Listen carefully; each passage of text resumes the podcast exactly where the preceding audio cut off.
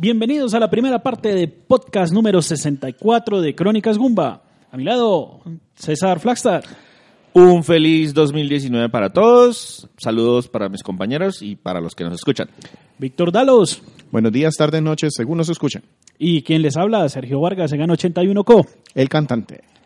Hoy César nos trae un juego que durante todo el 2018 estuve diciendo, este lo voy a jugar, este lo voy a pedir, este lo voy a comprar, este No, lo voy es que fue muy chistoso porque sí lo compré, luego lo vendí, luego lo compré y no lo había empezado a jugar.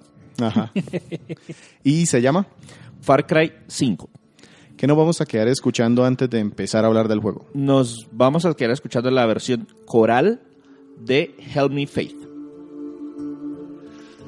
I once was a child with innocent eyes, and my family swore they knew best for my life. For my life. I followed the rules as I played with my friends. And when it came to the world, I never thought it would end.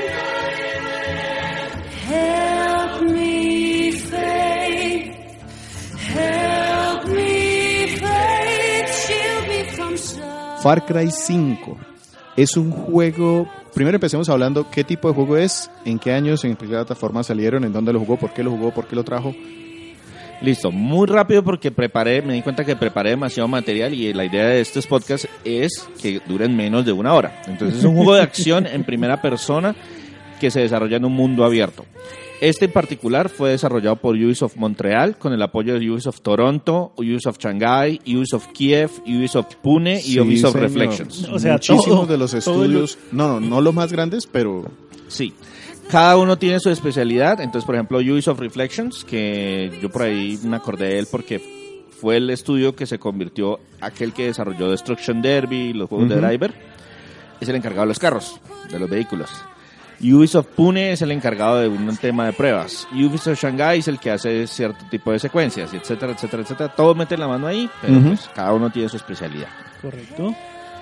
Entonces, ¿por qué les traje este juego? Como les comentaba al principio, pues es un juego que yo terminé el Far Cry 4. Que Le hicimos podcast. un podcast eh, de septiembre del 2017, el podcast número 48, tercera parte, y me gustó bastante. Eh, no es el mejor de los- todos los juegos, pero me gustó mucho, me de pareció hecho la muy gente entretenido. alaba mucho el 3. Siempre en esos tops de cuál es el mejor, ¿verdad? Exacto. siempre dicen que es el 3. Entonces, me salté el spin-off anterior para como dejar descansar el tema y eh, me pasé directamente a Far Cry 5. Lo compré Sí. casi casi en su momento de lanzamiento. Porque esta gente de Ubisoft tiene una particularidad y es que en estos eh, Far Cry ha hecho en todas las entregas, creo. No, ahorita les cuento en Ah, cuáles sí y en cuáles no. Pero sí, esencialmente sale el juego y salen también un spin-off. Lo cual a mí me parece perfecto, porque lo que hacen es utilizar todo el material técnico, pero meter un montón de cosas adicionales por un menor precio. Exacto. Este juego lo lanzaron el 27 de marzo del 2018 para PC, PlayStation 4 y Xbox One. Yo lo compré prácticamente en su mes de lanzamiento, casi, casi, casi en abril o mayo, no recuerdo muy bien. Pero lo ofrecí porque en ese momento no tenía tiempo para jugarlo. Alguien me lo compró y hace poco, pues relativamente poco, en el mes de noviembre del 2018, lo recompré para decir, bueno, ahora sí, vamos a jugarlo. Es uno de mis retos o es uno de mis compromisos del 2019 y tarán, lo logré, primer punto. Súper. Vamos, vamos. Y eh, como jugué el anterior, lo traje el este, quería traerles este para compararles como las diferencias. Ahora, ¿sobre qué les voy a hablar? Les voy a hablar sobre la franquicia. ¿Por qué? Porque en nuestro podcast 48.3 yo les hablé de estudios, de Montreal, de por qué se fundó, de dónde salió el Todo ese presupuesto, tema de por qué terminamos trabajando en, en Allá y Canadá y. Entonces aquí les voy a hablar un poquito de la franquicia. La historia empieza con un estudio alemán llamado Crytek, que fue fundado en el 99, que construyó un motor gráfico que permitía crear vistas exteriores realistas, con un gran campo de visión que se ve mucho a la distancia. Hizo una demostración del motor en una, con una demo técnica en la E3 de 1999. El demo lo, lo- nombraron X Isle Dinosaur Island. eh, le pareció muy impresionante a los espectadores y eso les consiguió un contrato directamente con Nvidia para distribuir la demo con todas sus tarjetas de video, de tal manera que la pudieran usar como una prueba de rendimiento de, oigan, y era un demo espectacular, pero también súper exigente para, para las tarjetas gráficas. Adicionalmente, y más importante para nuestra historia, también lograron un acuerdo con Ubisoft para transformar el demo en un juego AAA. Far Cry, el primero, fue el resultado y fue publicado en exclusiva para PC el 23 de marzo del 2004. En ese título seguimos las aventuras de Jack Carver, que es un ex operador de las fuerzas especiales que está atrapado en un archipiélago en Micronesia y que busca una periodista a la que acompañaba. Las misiones eran guiadas, pero se podía seleccionar varias rutas para llegar a, la- a las diferentes misiones, explorar, incluso esquivar algunos, algunos enemigos si hacía falta dando la vuelta por el otro lado. Entonces tenía más o menos un estilo de mundo Alguna abierto libertad, sí. pero no era como tal un mundo abierto eh, per se. La mejor forma de avanzar era precisamente atacar sin ser detectado, pero las mecánicas del juego no estaban muy bien desarrolladas para, adoptar esa aproximación. El juego, sin embargo, recibió buenas calificaciones por las impresionantes gráficas. Y cuando Ubisoft les dijo, bueno, señores de Crytek, ya lo logramos para PC, ya estemos listos, ahora necesito que me pasen el juego a consolas. Uy, no, qué pena con usted, hermano. Lo que pasa es que firmamos un contrato de exclusividad Con. Electronic Arts para desarrollar la- una franquicia de disparos en primera persona con la nueva versión de nuestro motor gráfico. Esa es la franquicia de Crysis, para ver si lo conocen, que sobre todo en su primera entrega va a dar alguna, digamos, similitud con esta. Entonces la, la tarea Ubisoft se la entregó al equipo de Ubisoft Montreal, que fueron los que hicieron entonces el desarrollo de Far Cry Instincts, que es como una versión ajustada del juego para Xbox y varias ports del juego posteriores que llevaron a la siguiente generación eh, para Xbox 360 y PlayStation 3 en los años 2005, 2005 y 2006 respectivamente.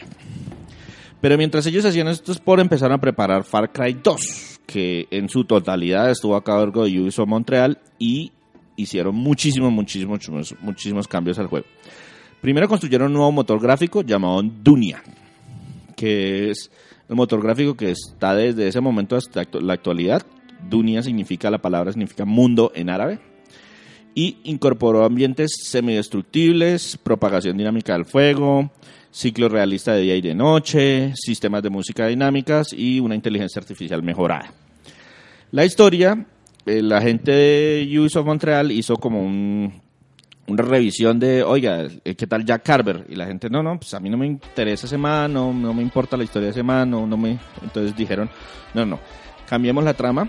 La historia se concentra en la búsqueda de un criminal, un vendedor de armas, apodado El Chacal, que huye a África Central, a un país que está en medio de una guerra civil.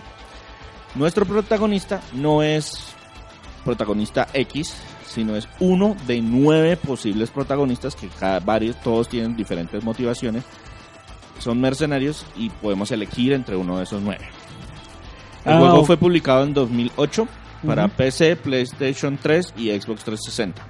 ¿Hay diferencia entre esos nueve personajes que le dan a uno a escoger o...? La motivación, esencialmente la motivación, la razón por la que ellos van a, a este, pero la trama como tal no, no cambia significativamente entre ellos. Tampoco. Es más como para darle carácter, un carácter diferente al protagonista porque no, no pegó el, el ex operativo del- de, de las fuerzas especiales. Jack Carver lo hubiéramos podido cambiar por cualquier otro y Daba igual. estaba igual. Y eso hicieron. Esencialmente. Entonces, el juego tiene un fuerte componente de realismo que encantó a algunos y molestó a otros. Y cuando hablo de realismos es que hay, eh, hay degradación de armas. Es decir, después de cierto tiempo utilizando edades, trabar, se pueden trabar, dañar. No hay fast travel. Es decir, yo no puedo teletransportarme a otro punto que ya conozca, sino que tengo que ir hasta una parada de bus, tomar un bus que me lleve hasta allá. Es, entre comillas, un fast travel, pero no lo puedo hacer desde cualquier... sí. Exacto. Eh, y desde el principio nuestro personaje contrae malaria. Entonces hay que controlar la enfermedad a lo largo del- de la aventura. Y otros, otras cosas por el estilo. A algunos les encantó eso, otros lo detestaron. Eh, Después de esa entrega vino Far Cry 3, que fue el que catapultó a la franquicia a nuevas alturas y es que considerado por muchos, como decía Víctor, la mejor de las entregas. La trama vuelve a cambiar de protagonista, la, se concentra en Jason Brody y unos amigos, que son un grupo de turistas que simplemente son secuestrados por piratas en una isla que no especifican el nombre en medio del Pacífico. Acá entonces lo que hicieron fue incorporar los elementos de otros juegos de mundo abierto de Ubisoft, como el uso de las torres para desbloquear eh, misiones y misiones secundarias, ganar experiencias para conseguir nuevas habilidades, crear objetos a, tra- a través de, la- de los eh, de para obtener mejoras de, almacenamiento. Apareció también el uso de más animales salvajes que estaban presentes desde la anterior entrega, pero pues eran como de escenografía. Adorno. Eh, entonces, el truco fue que el show se lo robó el carismático malo. villano. Más. Este juego fue publicado en diciembre del 2012. Luego vino el primer spin-off. Y aquí fue que se convirtió eh, en costumbre. Dragon Blood, que está basado completamente en el motor y en todas las mecánicas de Far Cry 5, pero que está ambientado en el futuro. Eso, eh, Far Cry 3, que está ambientado en el futuro y tiene un montón de referencias a películas de los 80. Ujú. Entonces, lo que aquí hicieron fue, yo no sé si ustedes recuerdan Donkey Kong Country en Super Nintendo. Sí. El 1, el 2 y el 3 técnicamente son prácticamente lo mismo. Utilizan lo que hicieron fue motor. cambiar la ubicación, ponerle personajes. Esto es lo que está haciendo Ubisoft, pero de forma mucho más transparente. Te vende una expansión. Ellos lo llaman, es un juego aparte. Sí, es un spin-off. Es un spin-off, pero te lo cobra mucho más económico porque está utilizando todas las herramientas técnicas del juego en el que se basó. Sí. Sí, Eso desde el punto de vista de es eso. bastante gracioso ese, ese spin-off. No sé si de pronto lo vas a ahondar más. No, no, no. Eh, ahí lo que les iba a comentar es que desde el punto de vista de desarrollo, lo que están haciendo es mantenemos activos a los artistas creando nuevos objetos, nuevos eh, personajes, gráficos, diseños. Y mientras tanto ponemos a los ingenieros a trabajar en la siguiente versión del motor. Sí, de es tal manera tener que... un año más para el desarrollo del juego grande central, pero tienen recursos para seguir sacando juegos. Listo. Además que esos mismos recursos pues se paga con, lo, con estas expansiones. Listo. Eh, luego vino Far Cry 4, del que no les voy a hablar mucho. Eh, Ya se fue ya tenemos un podcast, les recomiendo que vayan y lo escuchen. Es el podcast número 48, tercera parte, publicado en septiembre del 2017. Eh, otra vez un villano carismático. Villano ca- eso, digamos que eh, eso, eso digamos que fue lo que empezaron a tomar y es lo que la mayoría de gente alaba en la prensa cuando viene un Far Cry. Sí. Esperan saber cuál es el villano. Y la diferencia entre la versión de Far Cry 3 y Far Cry 4 no hubo tanta distancia entre las versiones. Entonces reutiliza muchos elementos, fue de, de pronto de los temas más eh, criticados. Y el tema es que es un título intergeneracional. Entonces Ok. estuvo publicado en Play 3, pero también en Play 4. Entonces visualmente. Se nota. Luego llegó, o la última versión era Primal, eh, Far Cry Primal, Era el spin-off de la 4. que era el spin-off de la 4. Ese fue exclusivo de la nueva generación. No tan, igual tampoco recibió tantos cambios y fue un regreso al pasado. Los eventos ocurren en el año 10.000 antes La de Cristo. Entonces el combate pues no es armas, sino más que todo enfocado a combate cuerpo a cuerpo. Es como la diferencia más grande. Y luego llegamos a Far Cry 5. Que ya tiene anunciado también su spin-off, pero bueno, ese posiblemente en un futuro. New Dawn. Sí. Listo, entonces después de esta de este recorrido por la cronología podemos decir que lo que tomó Ubisoft y la identidad que le está dando a Far Cry mucho es ese tema de tener un villano fuerte que, o que por lo menos sea muy carismático más que fuerte. Y aparte mundo abierto, pero me parece a mí como con un poquito más de libertad que los de Assassin's Creed o me equivoco. Pues ha evolucionado diferente. Este tomaron una decisión muy interesante que les voy a explicar más adelante cuando hablemos de la jugabilidad.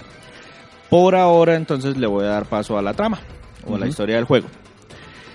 Eh, todos los eventos se desarrollan en Hope County, Montana, es decir, en los Estados Unidos, que es un lugar ficticio que se inventaron para un condado en medio de la nada.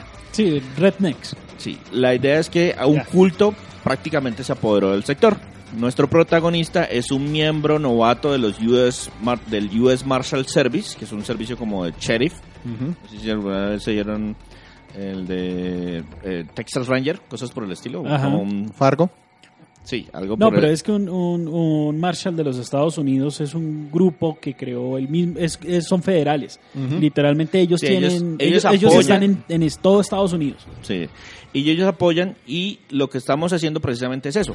Estamos en una operación conjunta con el departamento del sheriff del condado que van a, a atrapar a Joseph Seed, que es un predicador y el líder del culto apocalíptico. El nombre del culto es el Proyecto de las Puertas del Edén. ¿Y por qué lo van a capturar? Si está, es acusado, y- está acusado de secuestro con intención de hacer daño. Esa es como la... ¿Y secuestró a quién? Al principio le mostraron un video y como que atrapan al man que estaba filmando el video, entonces esa es la evidencia que tienen para ir a Ah, secuestraron al camarógrafo. Exacto. Ok. El tema es que llegamos en un helicóptero y aunque Joseph como tal no pone resistencia, nos dice que Dios no va a permitir que lo arresten. Porque Dios es así. Eh, el tema es que, bueno, ahí hay un eh, hay un secreto este que le empezaron a agregar desde el Far Cry, desde el Far Cry anteriores y es que hay una posibilidad de un final oculto en ese punto. Ah, sí, sí, sí. Eh, espérate, meto ahí el, el, el- el spoiler. No es tanto spoiler porque no les vamos a decir qué pasa en ese final, pero la forma de seleccionar el Sí, final es sí, sí. no arrestándolo. O no haciendo nada, que es lo que pasaba en el Far Cry anterior. Sí, que Uno nos- tenía la primera interacción con el, con el villano. Y si uno tú no hace hacías nada- durante 15 minutos, llegaba al final el del final. juego. Es, es igualito. O sea que en 15 minutos puedo terminar el juego. Menos de 15 minutos. Ah, Pero está en menos esta vez. Sí. El tema es que eh, mientras nosotros decidimos eso, eh, finalmente llevamos a Joseph al, al helicóptero. En ese momento los seguidores nos atacan y terminamos estrellándonos. Mientras que nosotros escapamos, nuestros cuatro compañeros, eh, incluyendo el sheriff de la región, son capturados. ¿Listo? Ah, a juepucha. nosotros nos ayuda un, un superviviente, por así decir. Es que el término no aplica mucho como en español, que es un survivalist. Es una de esas personas que se mete en la cabeza que tiene que crear su propio búnker bajo tierra y tener armas sí, sí, sí. y comer, Sí, un- com- comprar comida enlatada Sí, y correcto. prepararse como para el fin Pero del sería, mundo. sería y- un superviviente, sí. Es un- superviviente, pero Sí, pues Sí, es pero lo que pasa es que nosotros no No ha pasado eso. nada, pero lo que está pasa es que en sobre- el, en el tercer mundo, como tenemos problemas tan reales, no hemos llegado a inventarnos los ficticios. Exacto. Entonces, eh, el, el superviviente se llama Richard Dutch Roosevelt. Él no es el que nos explica la situación como con más detalle. La, entre comillas, familia Seed controla la región y ha formado a las y ha obligado, forzado a las personas a unirse al culto para ser salvadas y si no lo aceptan, muchos han sido asesinados. Entonces, la familia en realidad son cuatro individuos. En entonces, en este momento no tenemos un villano, sino cuatro villanos. Una familia de villanos. Una familia de villanos. Está el principal, que ya les comentaba, Joseph, que pues, oiga, efectivamente Dios no quiso que lo arrestáramos. ¿Qué hacemos? Oye, espera, espera, espera, una pregunta. ¿Esto tiene una, una época en la que se esté montando? O sea, no, actual. 70s, 80 Actual. No, actual. Listo. Actual. Bien. Época actual. No, Pues, porque es que ya de después te hecho- voy a hacer unas preguntas en De relación hecho, a eso. este juego generó mucho ruido, mucho mucha expectativa precisamente por eso, porque Algo de controversia, eh, algo de controversia porque son blancos, americanos, en un proceso electoral en Estados Unidos en donde ese tema fue muy delicado. Entonces, eso generó mucha controversia, mucha expectativa y digamos que también llevó los medios a ¿El nombrar tema de los rednecks o Sí, el tema de los... blancos, Blancos, religión, religio- sí, eh, exacto. Eso es un culto, es un culto religioso, eh, el en el área rural. Eh, con Hacen sus propias leyes y lo que haga ya el gobierno federal me importa. o sea, Exacto, más ya. o menos. Ah, ok. ¿Listo? Sí. Entonces les voy a hablar un poquito de la familia como tal. Está John Seed, que es un abogado y es el hermano menor de Joseph. Es bastante carismático y eh, por su título ha logrado adquirir legal o extralegalmente muchos de los territorios, o sea, muchos del sector es, es ya propiedad de la familia y- Seed. Exacto. Está Jacob Seed, que es un ex soldado y es el hermano mayor, es el encargado de entrenar a los miembros del culto. Y finalmente Faith Seed, que en realidad no es familia de ninguno de los anteriores, que es una botanista quien actúa como pacifista, pero creó un poderoso alucinógeno que llaman Bliss para manejar campos de trabajo forzado con quienes se rehusan a unirse al culto. Y uno se entera de eso y de ese de ese trabajo específico cada uno ahí, o sea, así abiertamente. Eh, No, eh, eh, a medida que va uno por todas las áreas y va... Pues porque ya me di cuenta que no son buenos, o sea, para nada. Pero así se entera uno en el juego. Eh, no, de- en, en el juego le dicen a uno, venga, estamos jodidos, estos son los tres familiares y si usted quiere enfrentarse a Joseph tiene que acabar con los tres familiares. Listo. Y eh, a medida que uno se va en- metiendo dentro de las diferentes áreas, se da cuenta, oiga, es que este man es el carismático, es el que tiene un show de TV, es el señor sí, es el no sé qué, este es el encargado del entrenamiento y uno se va enterando de esas cositas poco a poco. Pero digamos que no es así información oculta o spoilers Ya, de largos del juego. Y todo esto te lo cuenta el super viviente, el super vivalista, el... El superviviente me, me cuenta solamente que hay tres, que cada uno se especializa en una cosa y que hay que y que cada uno tiene uno de nuestros compañeros. Cambio con respecto al juego anterior, este es completamente abierto. O sea, en los juegos anteriores uno tenía un mapa gigantesco, pero por ejemplo para acceder a la región norte primero había que liberar la región sur. Para acceder a la región oriente primero había que liberar la re- región Aquí norte. le dan algo más de libertad. Aquí usted puede acceder a cualquiera de las tres regiones desde, desde el momento. y- ¿Cómo ajusta eso la dificultad? Yo sé que después nos hablará en jugabilidad, pero ¿sí se siente o definitivamente le pega a que haga No. un orden específico? No, no la, la dificultad la ajusta a otra cosa, completamente diferente. No es realmente el, el- el progreso. Yo tengo una pregunta, si esto está pasando en la actualidad, entre Ay, comillas, santa madre, yo sabía que estas preguntas Sí, sí, venir. sí, sí. Cuénteme. eh, ¿hay algún, ah, al- eh, no sé, el gobierno de los Estados Unidos está apoyando a este tipo o, o lo dan por muerto y qué? Que si hay referencias a... Eh, esencialmente yo venía a detenerlo, ¿se acuerdan? Sí, Entonces, pues, sí, pues igual, digamos que si se... ¿Esto tiene algún tipo de implicación más grande que esta familia? no, Ok. es el condado. Ahí todos los problemas ocurren dentro de nuestro condado.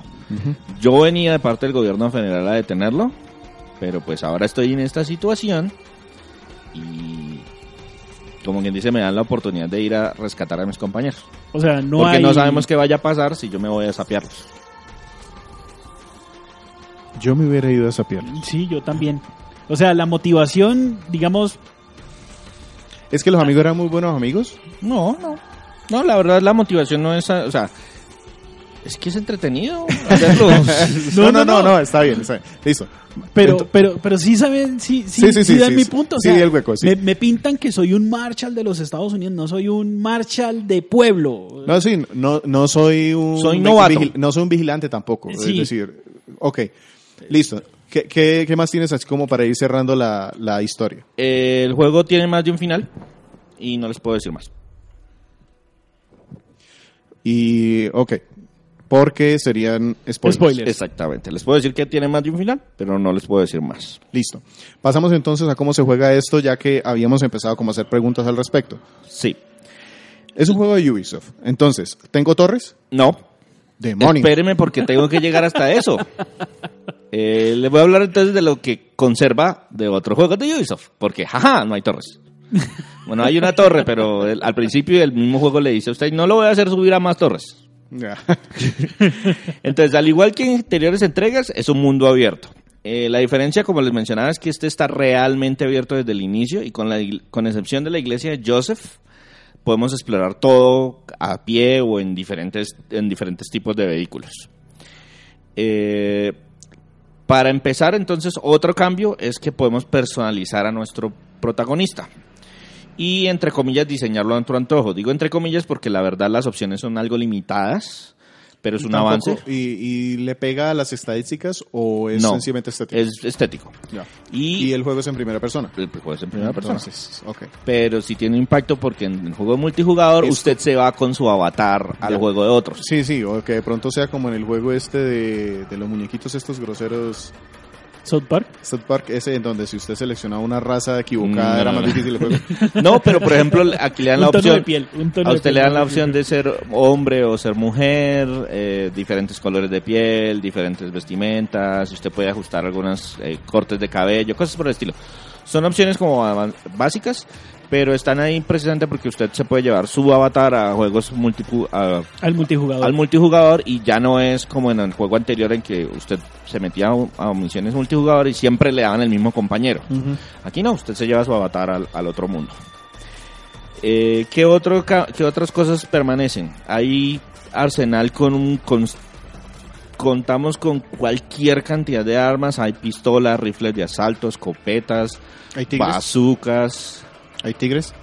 no, ¿Pumas? pero casi, porque no hay tigres en los Sí, Estados sí, sí, Unidos. Hay pumas. Hay un puma, pero eso no es un arma. Las mejores armas están bloqueadas al inicio y necesitamos avanzar un poco en la trama para que nos les permitan comprarla. Y una vez las compramos se pueden mejorar con accesorios como mira, supresores de ruido, proveedores más grandes, etcétera, El etcétera. recoil, todo eso. ¿Y Exacto. eso a quién se las compras? En cualquier tienda que encuentre yo por ahí. Porque en Estados Unidos no hay leyes para eso. Y no hay un teléfono para llamar a los demás Marshall de Estados Unidos. ¡Bien! Eh, Yo sabía que eso es lo que le iba a molestar a Eso le iba a Sergio. molestar a Sergio, sí, claro. Y pues sí, los puedo llamar, pero quién sabe cuándo lleguen, entonces pues...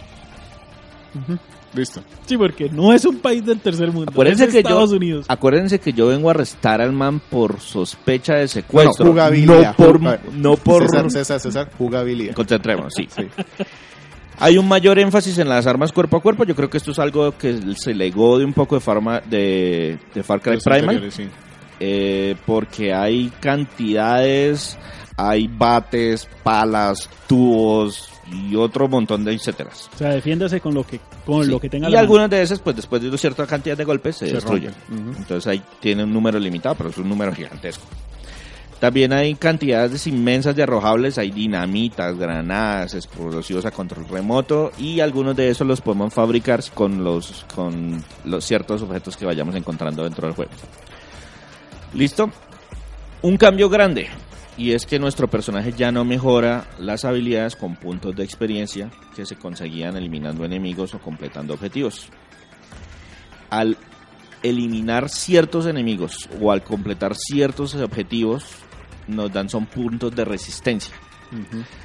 Eh, los puntos de resistencia es como qué tanto estamos, eh, nuestra, nuestro grupo de amigos está mejorando y estamos eh, ofreciendo una mayor resistencia a esos eh, enemigos del área, al enemigo mayor del área.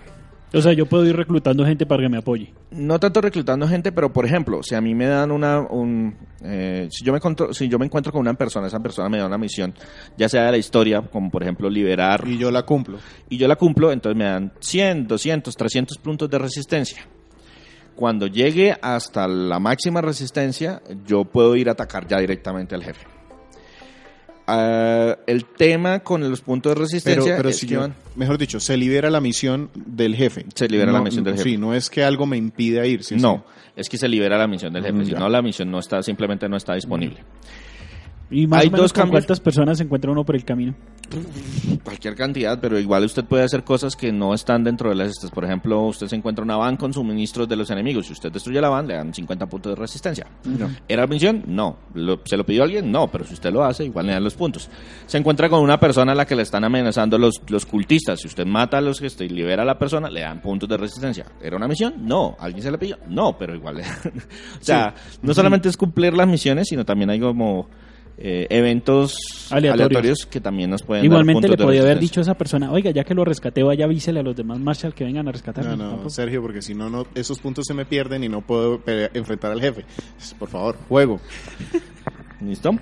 Bien, Eh, ¿Qué otro tema tiene? Es que estos puntos de resistencia no solamente me hacen avanzar la historia, eh, sino que al llegar a ciertos, a ciertos marcadores me hacen más difícil la existencia dentro de esa región. Entonces ahí es donde juega la dificultad que mencionaba Víctor. Ya. Por ejemplo, yo empiezo, yo puedo ir a cualquiera de las tres regiones. Yo empecé en el en la sector de eh, John, específicamente. Entonces, cuando llegué a cierto punto, el man manda convoys armados a recorrer el sitio. Si esos convoys me ven, me, disparan, Me atacan. me atacan. Eso fue el primer punto de resistencia. En el segundo punto de resistencia, el man me manda avionetas a buscarme. Ya. Entonces se vuelve más difícil yo mantenerme en ese sitio haciendo misiones.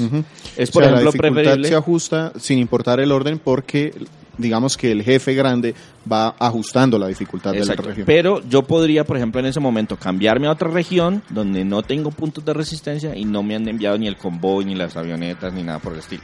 Ya. Entonces yo podría jugarlo de esa manera, ir ajustando mi, mi dificultad para ir avanzando. Sí, irse metiendo en el campo de cada uno de a poquito. Exactamente. O, como yo, ir, meterme y acabarlos con todo el primero y luego ir a acabar con todo el segundo y ir a acabar con todo el tercero. Sí. Pero pues es digamos el jugador el que dice, oiga, venga, no, esto está muy complicado, pasémonos a, esta- a otra área para, para poder... a eso". Otro tema con esos puntos de resistencia es que me forzan a avanzar dentro del juego. O sea, hay un cierto punto en que eh, el malito se pone bravo conmigo y me manda a buscar. Y usualmente me captura y me hace hacer una misión que avanza la historia. Ya. O sea, no es como, ay, sí, paseamos, no sé qué, ah, Limpiemos todo. limpiemos todo y luego no, no. Cada cierta cantidad de puntos eh, me mandan buscar y me meten obligatoriamente en una a la misión de a la historia. A la historia a la de la historia.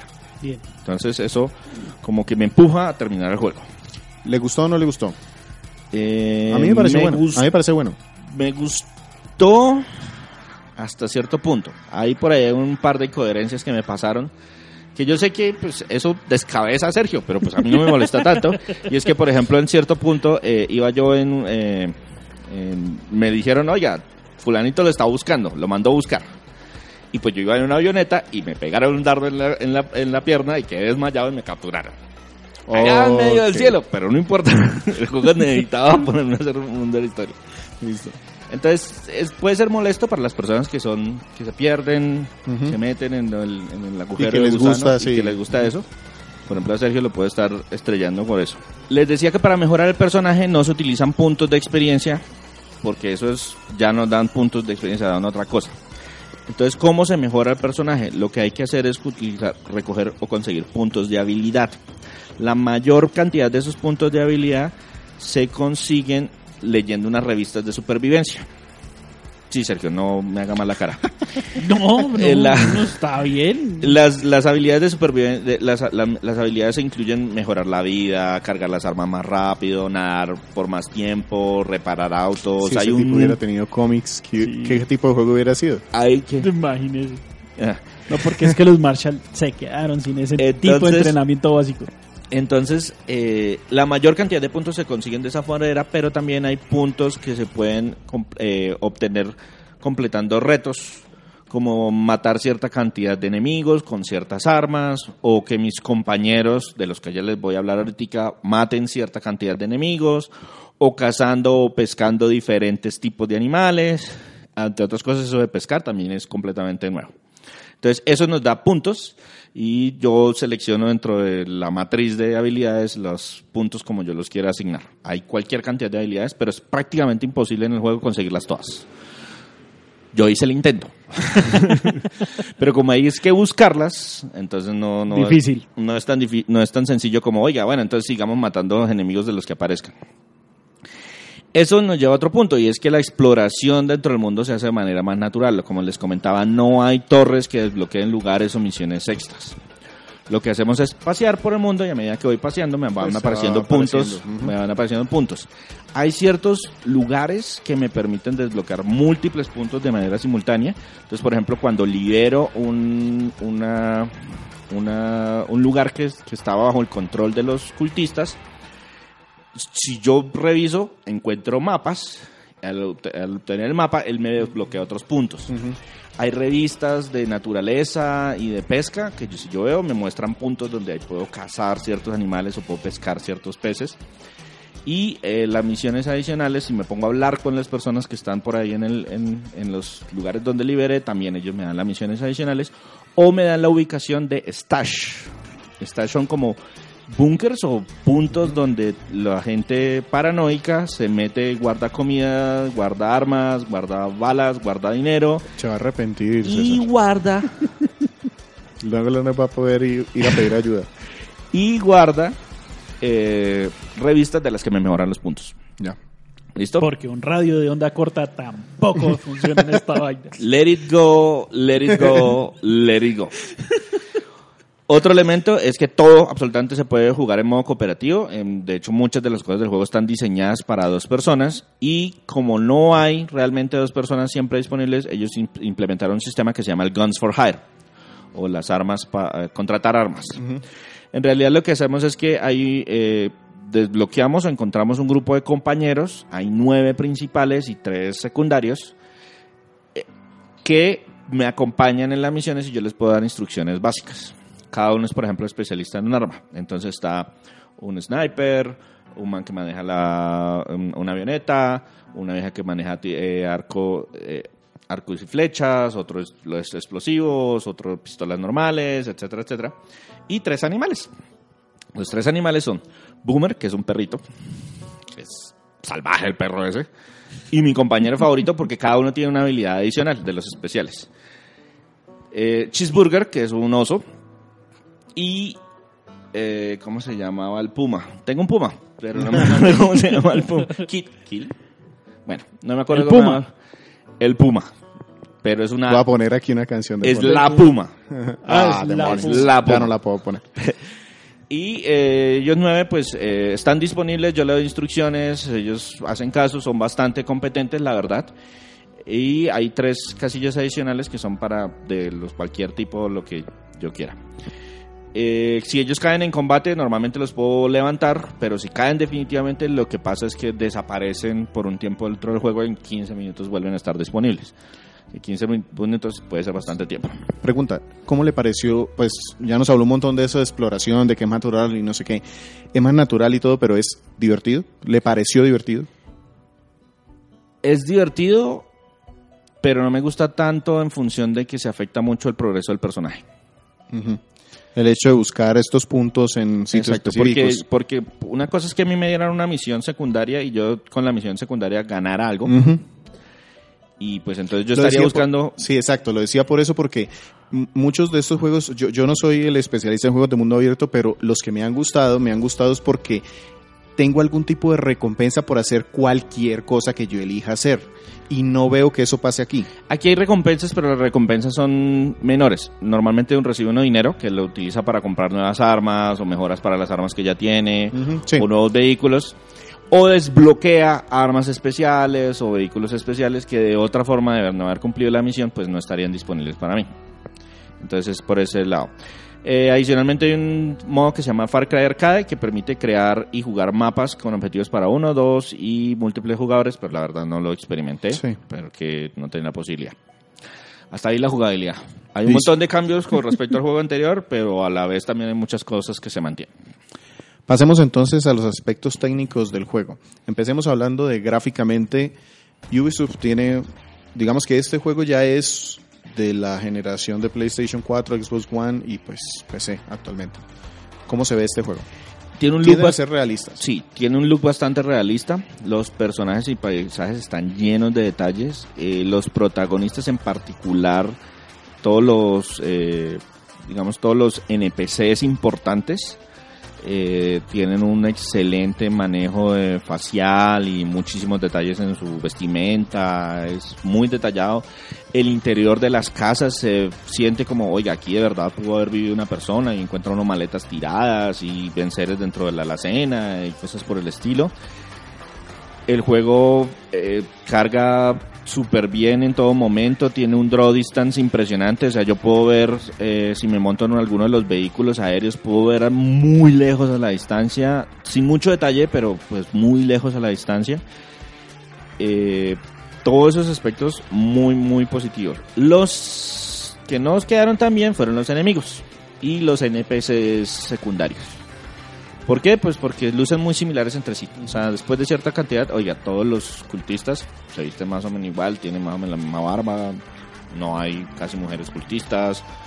Eh, hubo un man que yo creo que le pregunté dónde estaban todos los stash del juego, porque siempre que iba a hablar con él era el mismo y en regiones completamente diferentes.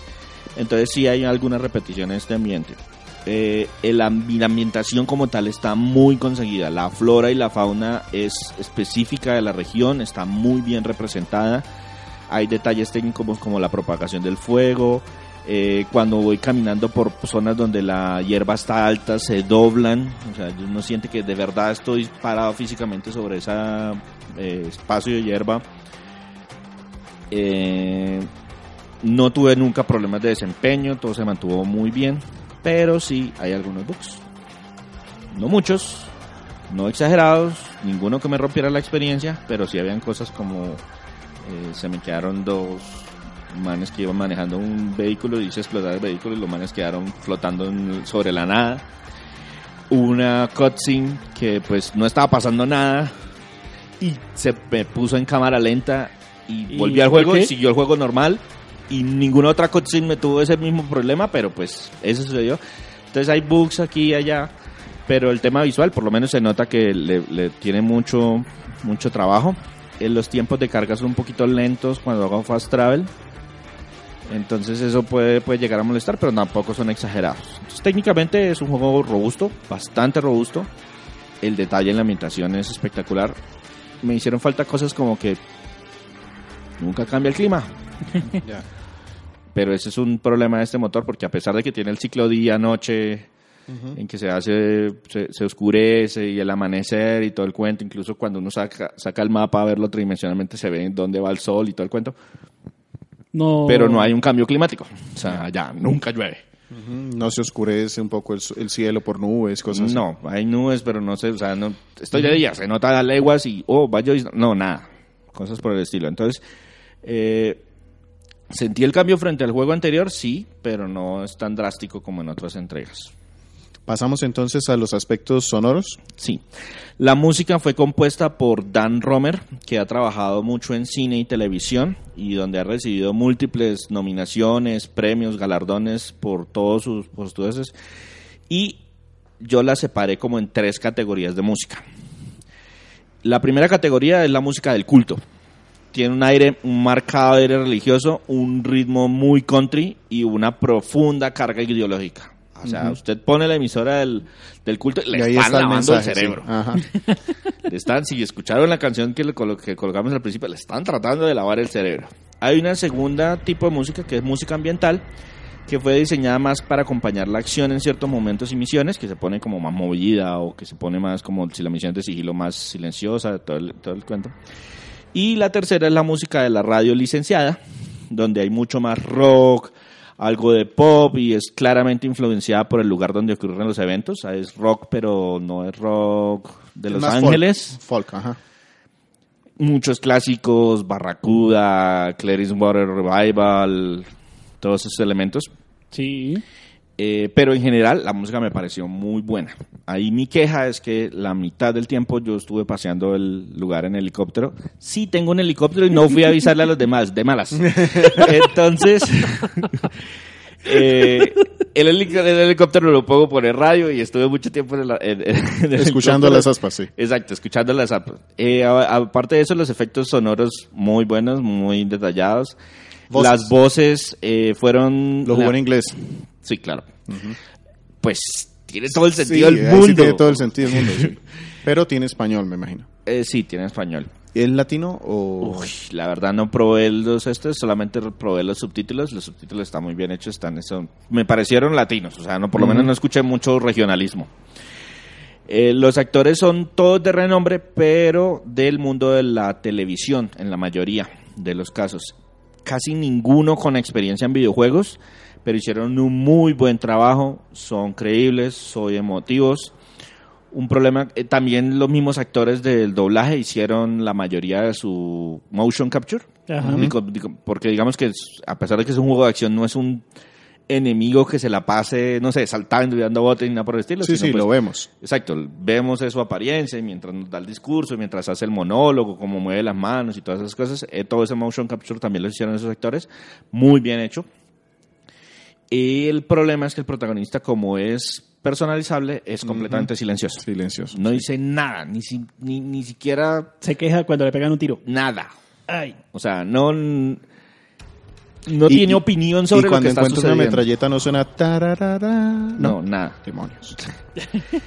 Eh, entonces, digamos que esa también podría ser una, una de las quejas sobre, el, sobre las voces, sobre el sonido. En- para cerrar aquí, más o menos cuánto le tomó a usted terminar el juego. Solo terminar el juego, yo creería que son unas 20, 20 horas. 20 horas. Yo creo que le saqué mucho más provecho porque yo sí me puse a hacer misiones secundarias, a pesar de que no tenía mucho. Pero eran entretenidas. Me gustaron las misiones secundarias, entonces me puse a hacerlas más como por mirar a qué se trataban. Y eh, yo creo que le saqué unas treinta y tantas horas. Ok. ¿Qué nos quedamos escuchando antes de pasar a lo bueno, lo malo y lo feo? Vamos a escuchar una canción que si conocen el juego los va a traumatizar de por vida, que se llama Only You de The Plateers. Es una de las canciones licenciadas de la banda sonora.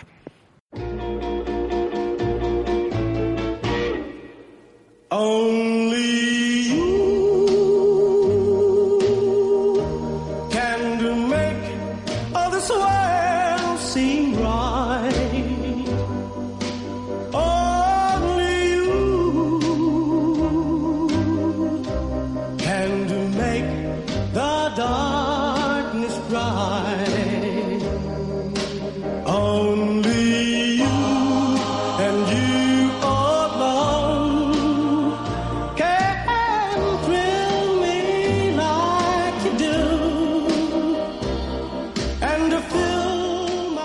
¿Por qué nos va a eh, traumatizar esta canción?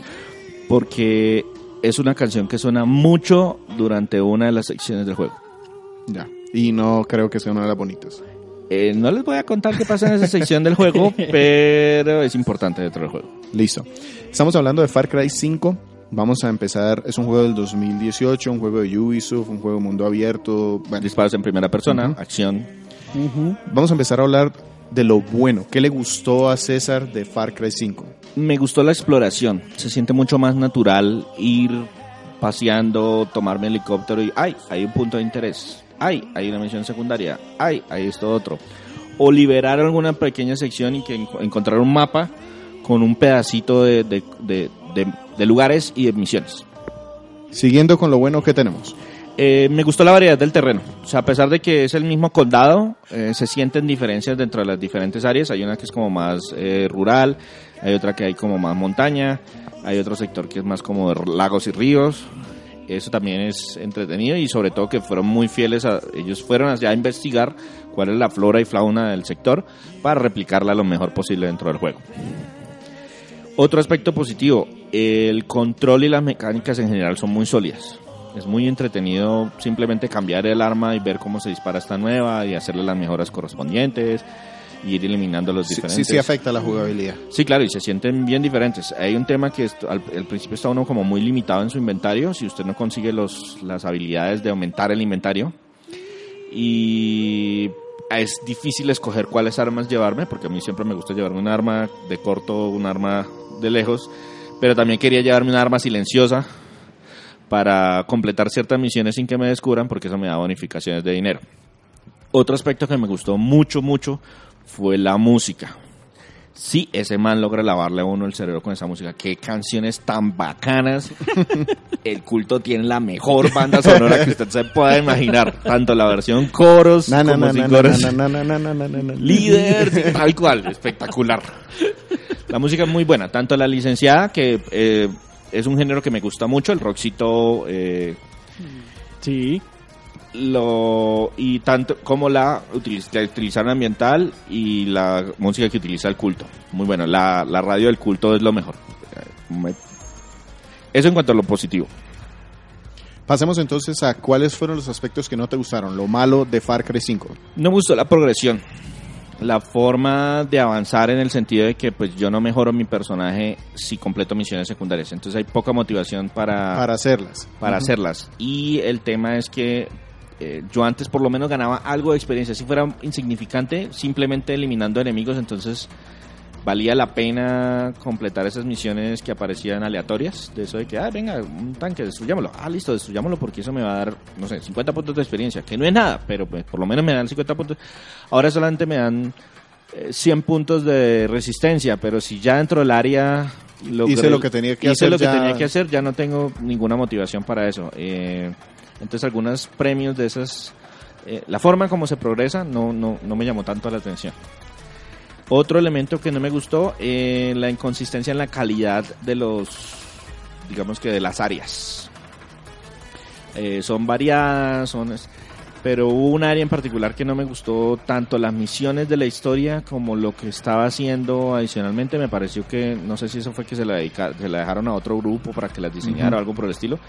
Pero no me pareció que estuviera a la altura de las Al otras mismo dos. nivel de las demás. Exacto. No es mala, pero pues... Hubo inconsistencia entonces en eso. eh, exactamente. Esos son como los dos aspectos malos del juego. Y cerremos con, con la categoría nuestra de lo feo, que es, recuerden, cosas que de pronto le molestaron a César o le pueden llegar a molestar a alguien sin hacerlo malo, o sea, sin ser una cosa que demerite realmente el juego. Listo. Este juego tiene muchos feos de ese estilo. Entonces, eh, hay bugs. Eh, no me rompieron el juego en ninguna parte, pero sí hay bastantes bugs. Eh, hay temas como las físicas cuando un vehículo se voltea. Terminé con mi helicóptero de lado y pues es como si fuera de, de aire empujarlo De para papel. que después de papel atravesado en otro lado Eh, hay algunos bugs aquí y allá lo que les decía que al- alguna escena se me volvió súper lenta algunas misiones secundarias no son ni entretenidas son más como por el evento como por el efecto del choque Ujú. de, oh, tengo que hacer esto, oh, no, gross, qué horror, qué, qué feo, qué malo, que... Pero pues realmente no, no era una misión particularmente entretenida. Hay una excesiva cantidad de explosivos a mi disposición. Lo que les decía, hay dinamita, granadas, explosivos eh, a control remoto, explosivos por cercanías, bombas de pipa. eh, bueno, hay un montón de, de esos estilos. Y realmente utilicé dos. O sea, utilicé los otros porque habían retos dentro del juego que me daban puntos de habilidad. Que pues Por hacer esa. por, por hacer ese- conseguir los puntos de habilidad terminé utilizándolas. Pero fácilmente pude haberlos ignorado completamente. Dos o tres explosivos fueron los que de verdad utilicé dentro del juego. Y sí me ocupan dos espacios dentro del inventario. Eh, hay otro tema que también, o sea, fue tan ignorado que, que- que precisamente lo pasé por alto y es que hay homeopatía. Entonces yo con las diferentes armas que, con las diferentes, perdón, eh, Plantas. plantas que encuentro dentro de este, yo puedo crear recetas que me permiten hacer ciertas cosas. A mí siempre me- se me olvidaba que esa joda existía. Estaba por allá en un menú secundario de armas y son muy útiles si usted no lleva boomer. ¿Por qué? Porque la habilidad de boomer es oler a los enemigos, entonces saber dónde están los enemigos. Y la mayoría de estas son o volverse un poquito más rápido, o atacar un poquito más fuerte, o resistir un poquito más de daño, o Sí, lo típico que hace la homeopatía. Sí, o utilizar, o ¿cómo se llama? O identificar dónde están los enemigos. Pero como yo me la pasaba ahora con todo el tiempo con Boomer, pues él hacía ese trabajo y terminé por allá olvidando. Sí, no la existía. Sí, consumí seis porque el juego me decía que si consumía Es decir- seis me daba un challenge y me daba puntos de habilidad. Cuando hablo de esto de pesca, a- alcanzaría a entrar dentro de eso, es decir, muchas cosas por hacer, pero que de pronto no... No, la pesca fue, la pesca de hecho me gustó bastante, es relajante, es entretenida, no es muy difícil y tiene buenas recompensas si usted pesca cosas diferentes. Entonces usted sabe que si usted se va para acá, usted va a conseguir eh, Trucha. trucha de río. Entonces pues yo me paro ahí y atrapo mi primera trucha, trucha de río. Entonces luego me voy a otra zona donde me ven salmón de no sé qué. Esos peces, la ventaja es que primero me dan buena cantidad de dinero si los vendo. Y segundo, si cada uno es un, es un reto, entonces por lo menos me dan un punto de habilidad.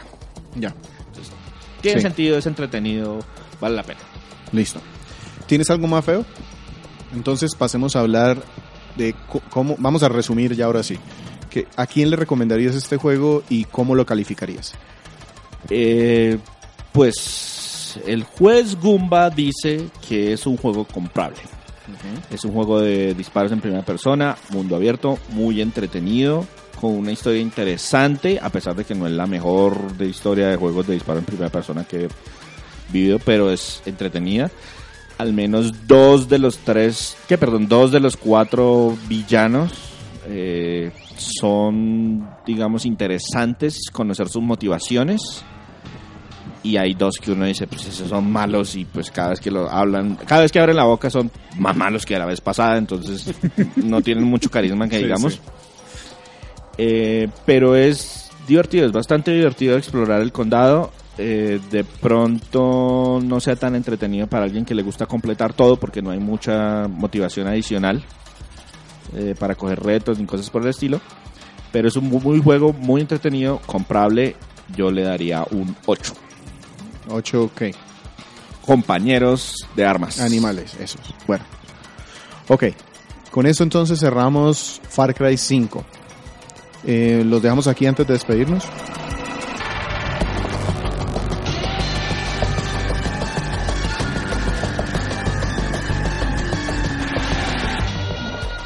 Vamos a aprovechar esta parte del podcast como siempre para eh, dar leer los comentarios de nuestros escuchas. Tenemos en varias fuentes, vamos a empezar con la página que yo de forma equivocada decía, nunca nos dejan nada en la página, mentiras, es que estamos buscando mal. Culpa a Sergio. No, Sí, sí, no- la no- él no tiene la culpa, pero pues echemos la culpa a alguien. Yo culparía a Andrés. Es Andrés, no sí, está, sí, sí, perdón, es Andrés. Andrés. Con la ayuda de Sergio que no lo supervisó correctamente. ¿Qué nos han dejado o qué nos dejaron en nuestra página www.cronicasguma.com? Listo. Eh, Freddy Ariza, eh, para, el, para la reseña de cronología de Castlevania, nos dejó el siguiente comentario. Muy buen compendio, qué buen trabajo hacen. Saludos. Muchas gracias. gracias. Muchísimas gracias. Esos son Esos son dos partes de la cronología en la que hablamos de toda la historia, nos concentramos en la historia. Hay muchos spoilers, pero pues si no van a jugar juegos de hace 20 años, ahí pueden leer de qué trata cada uno de los juegos y cómo entra dentro de la línea temporal de la franquicia. Y eh, un Anónimo. anónimo nos dejó lo siguiente. Creo que es un problema en el perdón, en el artículo de qué es y cómo se combate el backlog. Ese es bastante viejito, pero es uno de los artículos con más visitas que tenemos en nuestra página, invitados porque es un tema candente. Nosotros peleamos contra eso todos los días. Es una- es un- esos son de esos karmas que no, nunca pierden vigencia porque siempre va a haber backlog. Exactamente. Y aquí nuestro amigo desconocido o desconocida nos escribe. Creo que es un problema en el que nos vemos los adultos contemporáneos gamers, risas.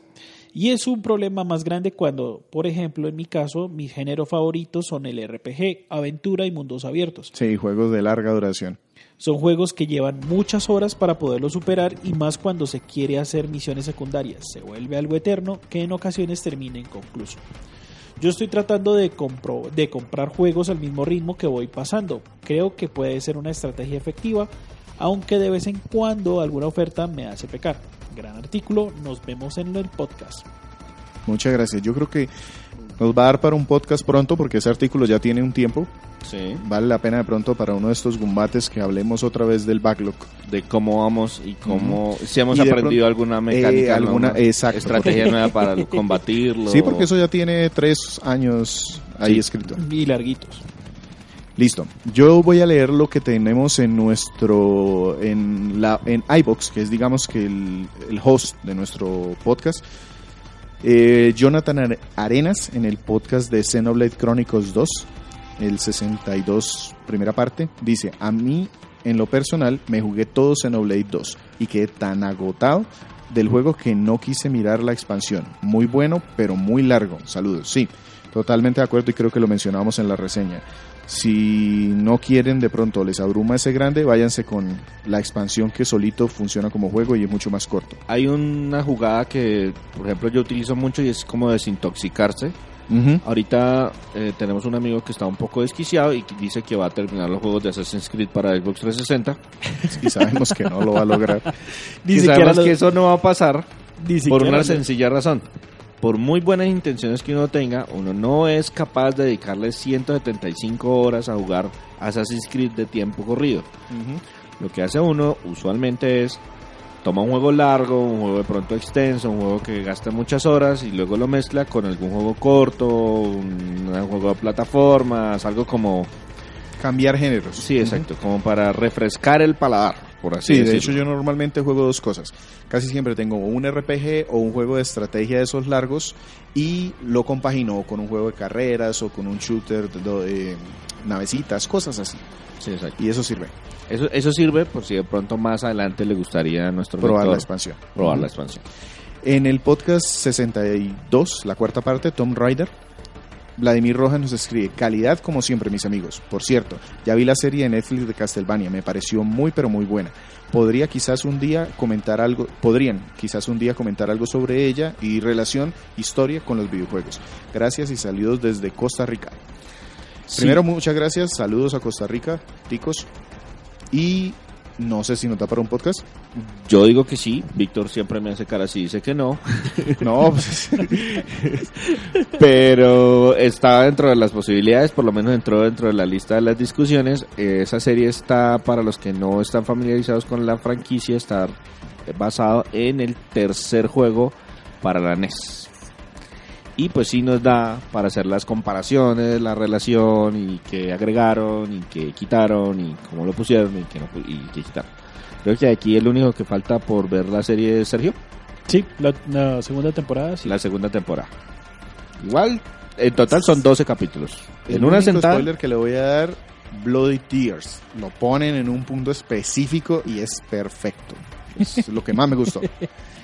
En el podcast 62, tercera parte, en donde hablamos de dos juegos, eh, Battle Chef Brigade y Rocket League, Juan Pablo Mora Mejía nos dice, buen programa, también compré el Action Verge versión completa, trae, como trae mucho material extra, además de ayudar a la causa de las enfermedades. Sí, correcto, esta es una de las razones también por las cuales yo lo compré y tengo ganas de, de hablar de, de ese juego, voy a ver en dónde lo pongo.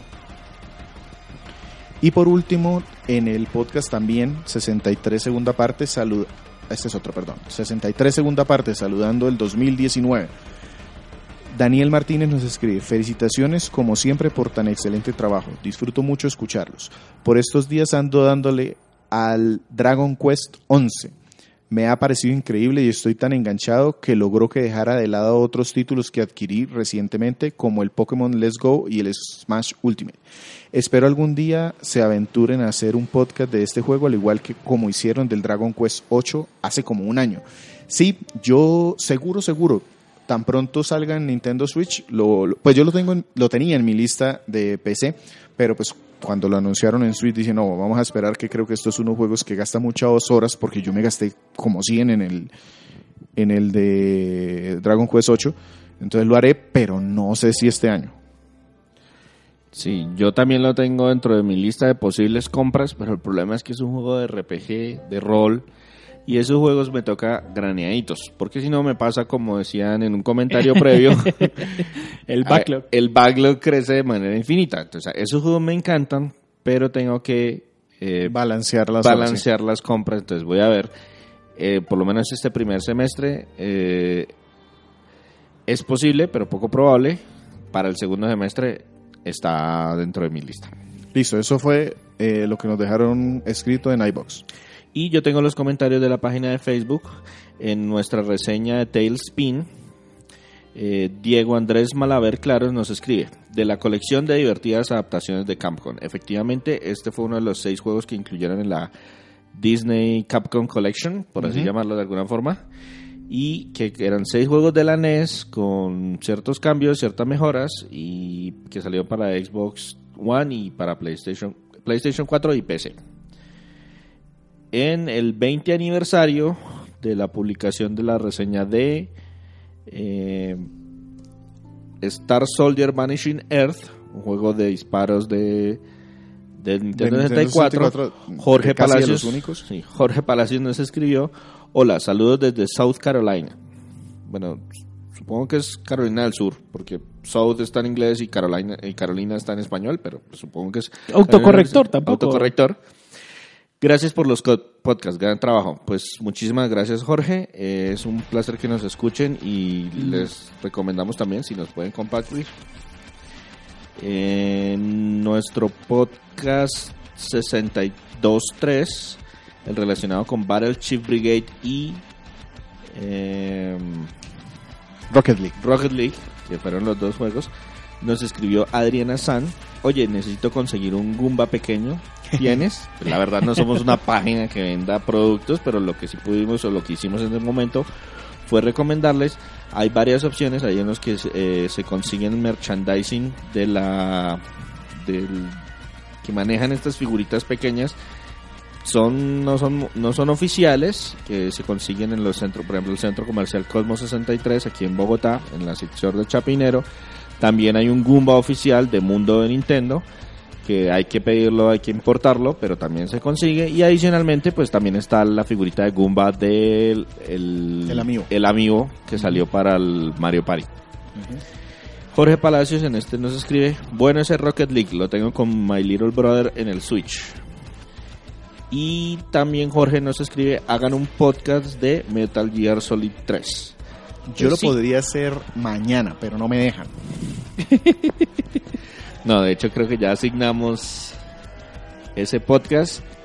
En mes de febrero son retos, pero para el mes de marzo tenemos abierto nuestro cronograma a cualquier cosa que hayamos terminado para esta fecha. Es un fuerte candidato y creo que todavía no cumple la regla de los 10 años, entonces Sí, aplica sí, ya para podcast. cumple. Nos tocaría la versión de 3DS. Exacto, nos tocaría utilizar la versión de 3DS, que esa sí es más reciente. En nuestro podcast eh, 63 parte 1, despedimos el 2018, nos escribe Miguel Gómez. Gracias por este año de podcast, es una buena escucha cada semana. Gracias a ustedes por escucharnos. Responde Leandro Martínez, que nos acompañó en algún momento como invitado. Miguel, hasta en esto coincidimos. Religiosamente sale el podcast y lo tengo que escuchar. Un abrazo y feliz año a mi hermano. Y al crew de Crónicas Gumba, muchísimas gracias. Muchas gracias. O también un feliz 2019, que la pasen muy bien, que hayan recibido y que se preparen para mucho más contenido. Y Miguel responde también dándonos un feliz, eh, un feliz año, un, un abrazo y que le gusta mucho el podcast. Muchas gracias. Muchas gracias de nuevo, les agradecemos esos comentarios, nos animan bastante para continuar y también recordarles, compártanos, eso nos ayuda muchísimo para crecer. Nuestro podcast se publica de manera semanal en iTunes, iBox y TuneIn Radio. Recuerden que nuestro pod se, eh, recuerden que semanalmente publicamos artículos y nuestro podcast en nuestra página de internet www.cronicasgumba.com. Recuerden Gumba G W M B A. Nuestras redes sociales www.facebook.com slash crónicasgumba y nuestro Twitter arroba crónicasgumba.